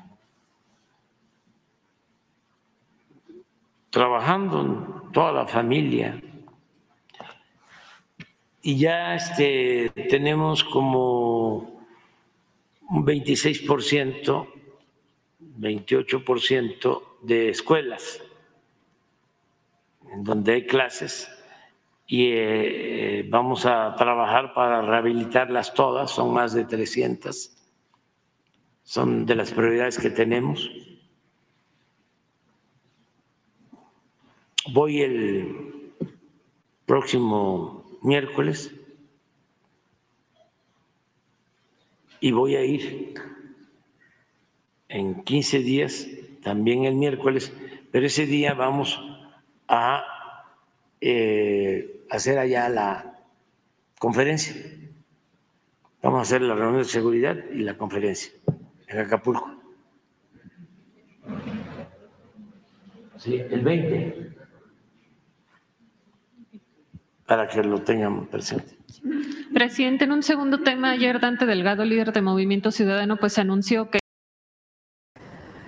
está, mi gente, lo que dijo el presidente López Obrador sobre las propiedades. Creo que esto es importante, va a ser un dato que vamos a llevar con nosotros porque lo dice en la mañanera, va a entregar a la gente que termine de construir, conforme vayan construyendo sus propiedades y las terminen, pues va a ver cómo le hace ver qué argumento legal saca, pero les va a entregar su derecho de propiedad para que ya nadie los moleste, ya tengan los documentos de sus casas, cosa que es un problema aquí en Acapulco. Eh, hay muchas personas viviendo en asentamientos irregulares porque no les quedó de otra y la situación no ha sido resuelta para ellos, así que aprovechando el huracán se tendrán que ir reparando estos errores que se vienen arrastrando con los años. ¿Se acordarán? Hay un video que subimos de cómo el huracán Otis pues había literalmente este, exhibido la tragedia o destapado una cloaca que se lleva años construyendo aquí entre el crimen, porque hay que hablar también del crimen organizado, que ha secuestrado a Acapulco los derechos de piso y demás, entre el boom que existe inmobiliario de cierta zona, como por ejemplo Acapulco Diamante, entre que no hay un ajuste en los reglamentos de construcción, están desde el 99, entre que hay un atlas de riesgo del 2021 que no toman en cuenta y entre que nadie estaba preparado para un huracán Otis, pues ahora a este gobierno le tocará resolver problemas que se han estado arrastrando desde hace años como este de los asentamientos irregulares y de las propiedades. Estén pendientes a lo que estaremos subiendo, quédense con estos datos muy puntuales porque los estaremos abordando en nuestros programas. Y cierro porque ya sabrán, como se habrán dado cuenta, pues tenemos este lamentablemente una señal intermitente, algo que es completamente natural si lo pensamos desde el punto de vista de que estamos en Pulco, hace un mes y unas semanas, aquí azotó el huracán Otis, no había señal. Cuando nosotros venimos no había señal, eh, era imposible comunicarse desde Acapulco, eh, pasar, esto, era, esto parecía más terremoto. Hoy les puedo decir que eh, no se ve bien porque pues, es de noche, pero hay gente que está sentada a las orillas de la playa. Veíamos pasar gente paseando con sus perros jugando ya en el mar. Entonces, eh, ya vemos que está, aparte de, que ya abrieron establecimientos y que la gente tiene que recuperarse y se tiene que levantar de nuevo y empiezan a vender lo que tienen, que ya hablaremos también de cómo si se han equilibrado o no, creo que es importante señalar que a un mes, una semana, pues sí ve un panorama distinto en Acapulco al que nos topamos antes. Mañana que sea de día, ya veremos qué tan distinto para que ellos nos digan están. Cuando llegamos a lo que también les puedo decir, pues aquí están unos camiones que se formaban para ir a levantar escombros, los levantan de madrugada. Entonces levantan los escombros de madrugada para pues, normalizar la situación. He visto muchas patrullas. Eh, ya cuando nosotros llegamos había policía turística, hoy no encuentro policía turística, o al menos hasta este momento ya no está, pero sí veo muchas patrullas pasar, cosa que no vimos hace un mes, una semana, y hubiera sido increíble que lo encontráramos, pero bueno. Y cierro con esta última porque eh, detuvieron esta, no, esta tarde, más bien, al que fuera director de Segalmex, uno de los arquitectos, porque habrá de decir que no es el único, del fraude multimillonario que se dio en Segalmex en esta administración. Fue detenido ya René Gavira, les voy a poner la foto de este personaje que ya fue detenido esta, esta tarde por elementos de, eh, pues ya de la Fiscalía General de la República y tendremos imagen, ya saben, con los ojitos bloqueados por el tema de preservar su derecho a una legítima defensa y la presunción de inocencia, que no debemos de prejuzgar ni mucho menos, pero yo tengo que decir que sí me alegra saber que hay un detenido por esta administración, por un delito que se comete en esta administración. Ojo con lo que voy a decir. Este es el personaje que se detiene. Él es René Gavira o René N, como le quieran llamar según las autoridades. Él fue jefe de finanzas de Segalmex. Lo acusan de defraudación fiscal. René Gavira fue detenido este jueves 7 de diciembre por su presunta relación con el desfalco de 142 millones 440 mil pesos cometido en contra de la dependencia. De acuerdo con el Registro Nacional de Detenciones, Gavira fue detenido alrededor de las 11 de la mañana por la Fiscalía General de la República. Fuentes cercanas al caso afirmaron que Gavira acudió a las instalaciones de la Fiscalía Especializada en Materia de Delincuencia Organizada en el cumplimiento de una orden de aprehensión por la presunta defraudación fiscal de 2 millones 37 mil pesos. El exdirector de Administración y Finanzas tiene otra orden de aprehensión por un caso en el que Segalmex perdió 1.687 millones de pesos por la entrega de leche bronca a proveedores y el, y el incumplimiento de estos para procesar la materia prima en crema y leche en polvo. Y tiene otra por un delito de uso ilícito de atribuciones y facultades luego de la presunta compra ilegal de 700 mil títulos bursátiles con un valor de 700 millones de pesos con dinero del organismo público descentralizado. El caso Segalmex es algo que ocurre a prácticamente inicios de esta administración y ya a casi cuatro años de la creación de este, eh, pues este organismo que ni es creación, en realidad es un cambio de nombre que agrupó a, este, a dos organizaciones, una de ellas pues es eh, Liconza y demás. Nace al menos Segalmex con el objetivo de garantizar que la población más vulnerable tuviera acceso a la alimentación. Y desde su creación han desaparecido 9.500 millones de pesos sin que se conozca su paradero. Ignacio Valle, que fuera titular de Segalmex, habría autorizado el uso de 950 millones de pesos de recursos públicos para la compra ilegal de certificados bursátiles según, según constan documentos oficiales que él los firma. Por la investigación del presunto fraude hay un total de 87 personas involucradas, con 69 denuncias ante la Fiscalía General de la República, de las cuales 55 fueron presentadas por Segalmex, Diconsa y Liconsa, 4 por la Procuraduría Fiscal y 9 por la Unidad de Inteligencia Financiera y queda una por la Secretaría de la Función Pública. Por su lado, la Fiscalía investiga 100 denuncias penales, de las cuales 69 son del grupo intersecretarial, 32 carpetas de investigación están en trámite, 5 ya fueron judicializadas, 49 órdenes de aprehensión contra 44 personas, 26 ya fueron detenidas y 19 fueron vinculadas a proceso. Yo tengo que decir esto, no me alegra que se haya dado un fraude en Segalmex, porque es una institución, como les decía, que fue creada para atender a la población más vulnerable. Eh, para eso fue creado Segalmex, o más bien, la, creación de Diconsa, Liconsa siempre ha sido de, esta manera, pero cuando llega Segalmex, pues eh, tiene la intención de garantizar que se tenga acceso a la alimentación, algo que es básico y algo que no se ha logrado, porque aunque sí México y el presidente López Obrador con la estabilidad financiera, porque ojo también con este dato, México tiene el peso más fuerte desde el 89. El peso mexicano está en su mejor momento desde el 89. Pero vino una pandemia, inflación, aunque se incrementa el salario mínimo, pues muchas personas llegan a no sentir esa mejoría en la economía porque pues vino una pandemia.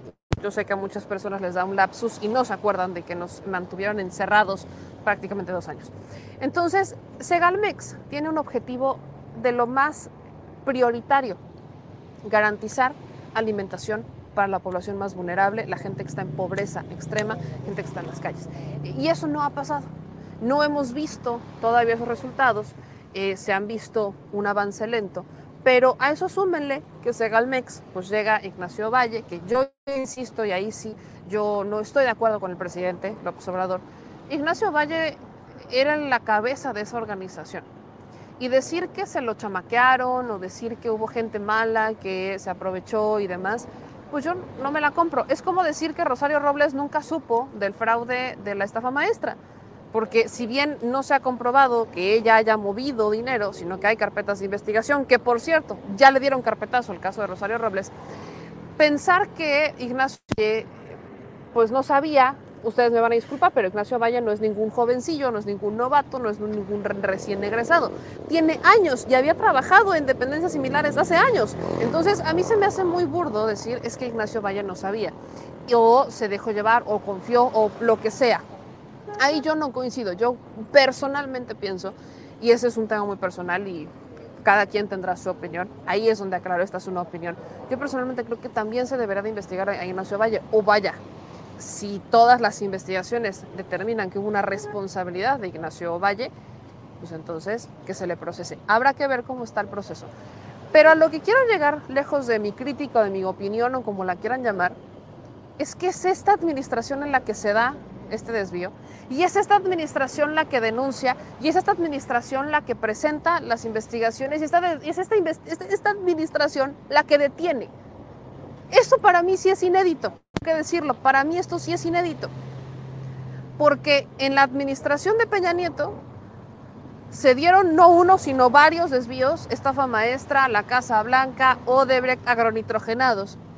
Abren las investigaciones al final de su administración, por ahí de 2017-2018, las heredan pensando que las iban a archivar y esta administración las tiene que continuar. Y así nos podemos ir con administraciones pasadas. Vaya, la de Calderón la guardería ABC, si se acuerdan todos, guardería ABC, si se acordarán todos del caso de Israel Vallarta, que por cierto cumple ya 18 años detenido, Israel Vallarta sin sentencia. Eh, ¿Qué ha pasado? ¿Han detenido a alguien de la fiscalía, algún ex procurador? No, no, no, no, no ha pasado. El propio caso de los 43 de Ayotzinapa ocurre en la administración de Peña y ¿dónde están los detenidos? No, en realidad estamos acostumbrados a ver administraciones en donde ocurren desvíos, corrupción o malos manejos. Abren carpetas como por cumplir, más como por una presión mediática y se van y las heredan pensando que va a haber alguien que las va a archivar y las va a guardar en un cajón. En esta administración yo vi algo distinto y al menos eso reconozco. Eso creo que sí hay que reconocerlo. Porque les quiero repetir la cantidad de carpetas que existen y quienes las han presentado. Por el caso Segalmex hay 69 denuncias, de las cuales 55 presentó Segalmex. No fue la Auditoría Superior de la Federación, no, no, no. Fue Segalmex, la propia institución presenta 55 de 69 denuncias ante la Fiscalía. Ahora sí que si hay alguien que va a caer, que caigan. Y aquí yo te entrego los documentos. Diconsa y Liconza están dentro de Segalmex. La Procuraduría Fiscal presenta cuatro denuncias. La UIF presenta nueve. Más la Fiscalía tiene propias, derivadas de estas carpetas. Pero algo que yo sí tengo que reconocer y no podemos voltear el rostro y decir es que esto no está pasando, es que es esta administración en la que ocurre un desfalco y es esta la que denuncia y es esta la que dice caiga quien tenga que caer. Eso es a lo que esperamos que llegue. Pensar que en este momento de México ya no va a haber funcionarios corruptos, sí es un poco inocente. El presidente tuvo que modificar un poco su discurso, diciendo que ya no había corrupción porque se barría la casa de arriba para abajo. Pero todavía hay funcionarios que están abajo, de medio para abajo, que no han entendido eso, que aprovechan el caminito para robar, que aprovechan el espacio para sacar, que aprovechan estas dinámicas que existen para sacar su año de Hidalgo. Entonces yo sí celebro dentro de lo que se puede de Segalmex que en esta administración no se aplicó la vieja confiable de presento una denuncia esperando que el fiscal la archive y ahí nos vemos y a ver qué pasa con la siguiente. Eso es lo que sí podemos reconocer de lo que nos deja Segalmex. Algo que no podemos decir de la estafa maestra, algo que no podemos decir de Odebrecht, algo que no podemos decir de agronitrogenados, algo que no podemos decir de la Casa Blanca y que lamentablemente también ahí les va el fiscal, estafa maestra, Odebrecht, agronitrogenados, no ha podido con esas tres investigaciones, no ha podido. Ya le cerraron el caso de Rosario Robles, viva la impunidad Pachallito. Lozoya va por el mismo camino. Collado ya salió. De verdad, yo sé que para muchos esto es un tema de, es que el presidente quiere tener control de la fiscalía. Vean los hechos. Eh, Segalmex, del caso Segalmex, el caso que si nos si, siguiéramos las viejas reglas confiables, no tendríamos ni un solo detenido de Segalmex. No habría, pero en realidad tenemos órdenes de aprehensión en contra de 44 personas, 26 ya fueron detenidas y 19 fueron vinculadas a proceso. O sea, ya los procesos ya existen, ya detuvieron a este personaje que están viendo en pantalla, que fue nada más y nada menos que el jefe de finanzas de Segalmex, uno de los arquitectos de estas megas estafas que se dieron entre la dependencia. O sea, están deteniendo a funcionarios.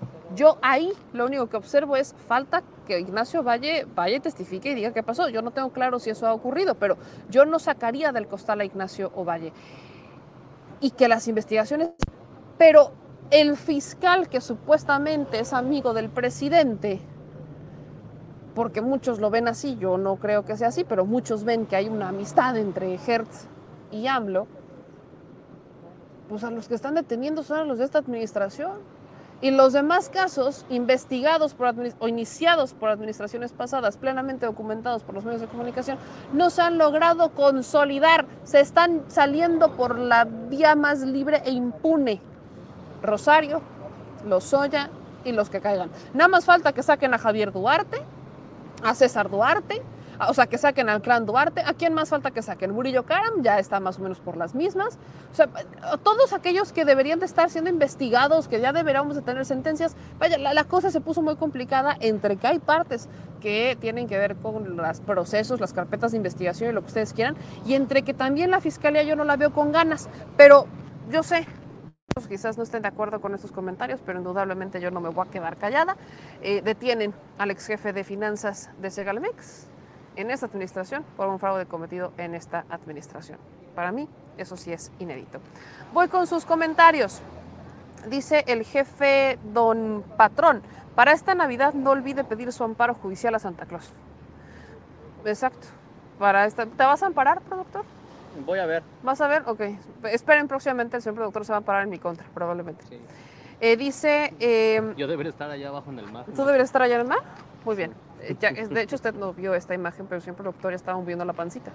Ya estaba aquí de le muevo la ¿Claro? pancita por un peso. No, no, no, ¿Entro a no, no, no, no, mañana, mañana, mañana, mañana con luz, con luz. La luz te queda mejor. Oye, no estoy con... No, no, no estás. Ah, sí, la luz te queda mejor. Eh, dice eh, Joe Santrieni que vayamos a Llano Largo, Casas Ara. Señor productor, para que lo anote, vamos a ponerlo en el wishlist. Eh, dicen aquí en los comentarios que ya denle una embajada a Hertz. ¿A dónde lo mandamos? ¿A Estulticia? ¿No sabes qué? Vamos a mandar a Hertz a Argentina. No, yo creo que ella la va a pasar bien, olvida lo que dije. Sí, no, olvídalo. Este, dicen aquí en otros comentarios. El caso Vallarta es el que más miedo me da y no por los imaginarios zodiacos de Barcelona, sino por la maldita mafia, eh, maldita falta de justicia, perdón. Eh, en otros comentarios nos dicen por acá. Voy más para arriba porque hoy los veo medio intensos. A Arlequín, ¿todo bien en casa? Anda bravo, Arlequín. Anda bra- Arlequín hoy anda desatada. Sí. Mañana, mañana con todo gusto voy a leer, mi querido Arlequín. Eh, dice en otros comentarios, Ignacio Ovalle es otro calderón que no se dieron cuenta de lo que hacían sus subordinados. Gracias a eh, Gelacio Medina que nos manda 5 de superchat de Nueva York. Por ahí se me perdió otro superchat que nos mandaron antes de que tuviéramos ahí una falla, pero gracias a todos por sus apoyos, de verdad. Gracias a todos. Aquí Santa nos dice, eh, Claudia Sheinbaum estoy segura que será así o más severa. Aquí nos mandan eh, desde Oklahoma, desde Oklahoma, eh, Juan Borunda, le mando un abrazo porque nos está viendo desde eh, un casino en Oklahoma City. Así que nuestro querido Juan Borunda, espero que pues se estén divirtiendo en el casino, que gane siempre la casa y que ganen también los jugadores. Yo sé que eso nunca pasa. Y que los empleados ganen y ganen bien. Un abrazote hasta Oklahoma. Dicen acá, Juan, aquí gracias a Víctor MX, que por aquí me rescata otros eh, superchats. Nos manda Juan Girón 10 dólares de superchat, también nos mandó por acá. Eh, dicen aquí En otros comentarios, eh, que visitemos Nacimiento, Frontera y La Sabana. Eh, aquí en otros comentarios dice, yo coopero, yo coopero para el amparo. Tú dale, bebé. Ya tenemos Team Amparos. Team Amparos, ¿quién me va a hacer el amparo? Yo ah, te voy a amparar o tú me vas a amparar. Órale, pues. O nos amparamos, nos ampararemos. Este que aquí tenemos una otra gran noticia. Vamos a estar pendientes de esto, va a estar en, este, en desarrollo. Pero Asofarma Moderna, pues básicamente anuncia que ya va a haber vacunas COVID en clínicas y hospitales privados de México. ¿no? Ya las primeras vacunas este, van a empezar a salir para distribuirse en hospitales y clínicas privadas. Va a ser medicamento controlado. Medicamento controlado, obviamente cuando es medicamento controlado hablamos que tendrá que ir con prescripción, receta, etcétera, etcétera, para saber quiénes se la están aplicando, pero pues ya eh, Moderna, que es la Asociación Asofarma Moderna, ya va a estar distribuyendo vacunas COVID público en hospitales y clínicas privadas. Así que gracias a todos por vernos y escucharnos en este jueves, viernes ya, Ya viernes. ya viernes 8 de diciembre, jueves, viernes 8 de diciembre. Disculpen ustedes las intermitencias de señal, pero bueno, pues Acapulco. Lo logramos. Pero se logró, se transmitió, estamos llegando y estén pendientes de lo que estaremos subiendo en estos días para ver cómo es que está Acapulco a un mes y unos días, todavía ni siquiera es una semana, un mes y unos días de que ocurre Que Otis, que azota Otis aquí a Acapulco. Nos vemos mañana, Michelenautas. Les agradezco muchísimo todo el apoyo. No se les olvide que estamos aquí también para entregar los apoyos que ustedes nos eh, estuvieron mandando para nuestros hermanos de Acapulco. También vamos a hacer, evidentemente, eh, entrega de testimonio de que se están entregando los apoyos, pero para los que no lo recuerden, pues aquí les estuvimos pidiendo que ayuda, ayudemos a Acapulco.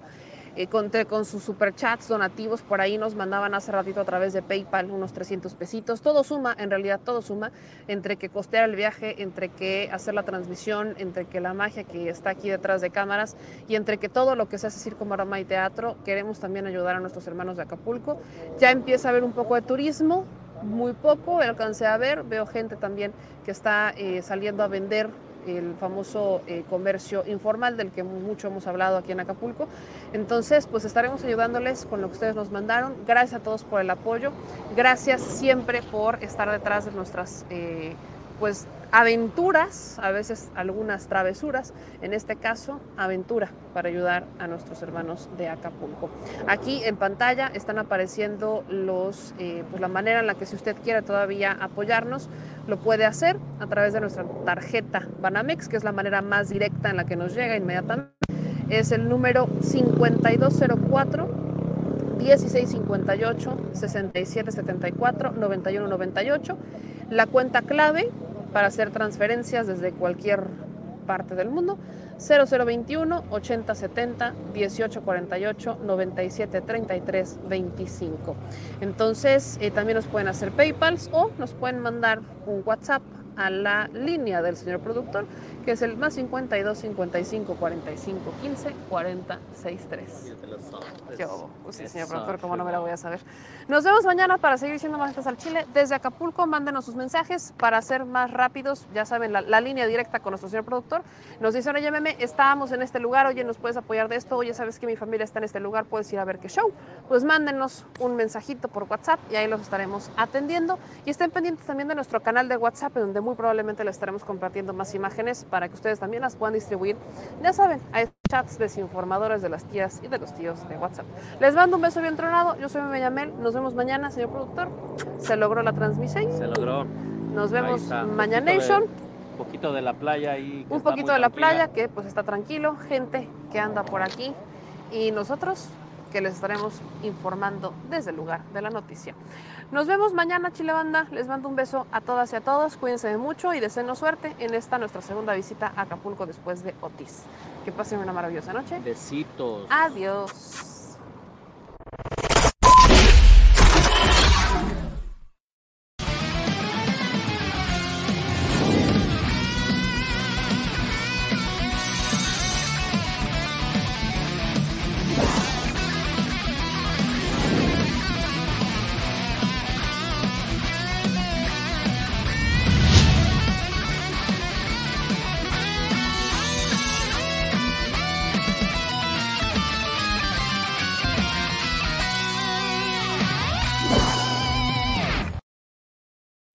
Mexicana y mexicano residente en el extranjero. Recuerda que a partir de este primero de septiembre podrás inscribirte en la lista nominal para votar en la elección presidencial del 2024. Para poder registrarte solo necesitas contar con tu credencial para votar vigente y definir la modalidad en la que habrás de ejercer tu derecho al voto. Si no cuentas con tu credencial o ya está vencida, estás a tiempo de realizar tu trámite sin costo en la embajada o consulado más cercano a tu domicilio. Lo más importante es que no te quedes fuera de la toma de decisiones en tu país y participes, ya sea vía postal, electrónica por internet o presencial en las sedes consulares que el INE habilitará para recibir tu voto. Recuerda que además de la presidencia de la República, podrás participar en la elección de senadurías y de las gubernaturas de Chiapas, Guanajuato, Jalisco, Morelos, Puebla y Yucatán, así como de la jefatura de gobierno de la Ciudad de México, si eres originario de alguna de estas entidades. En el caso de la Ciudad de México, Oaxaca y Jalisco, incluso podrás votar por una diputación. Por eso es muy importante que tengas tu credencial para votar vigente y te registres lo más pronto posible en nuestra página votoextranjero.mx. Porque México es importante para las y los mexicanos que residen en el extranjero. Y ellos son importantes para México.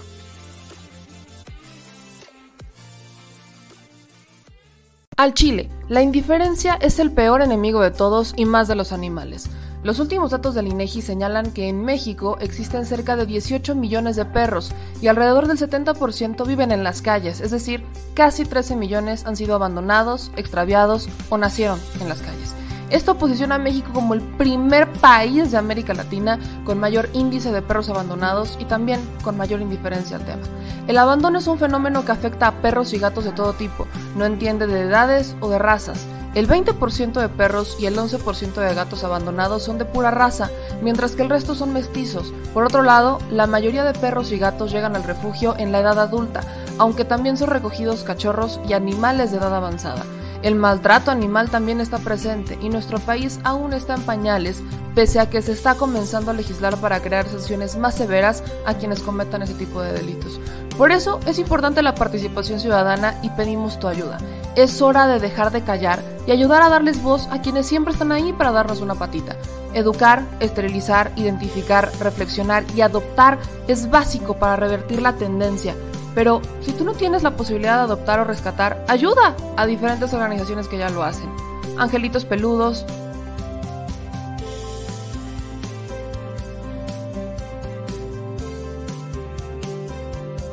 Amor sin raza.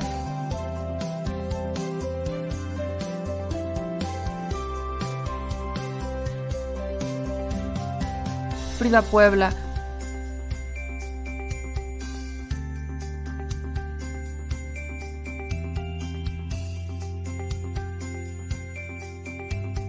Rivera Rescue.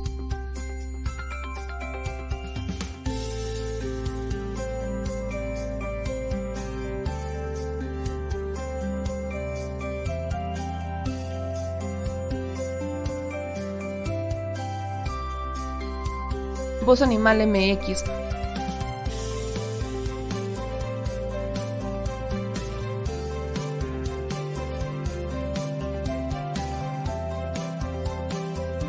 el albergue San Cristóbal,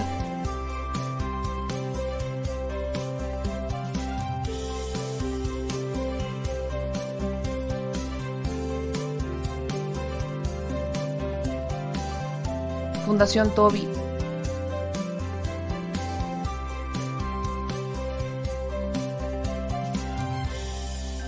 O Patitas Invisibles son algunas de las organizaciones a las que constantemente donamos y apoyamos, pero no es suficiente. Ayúdanos a que sean más voces las que salven vidas. Sus patitas, de verdad, pueden salvar tu vida. Difunde y dona.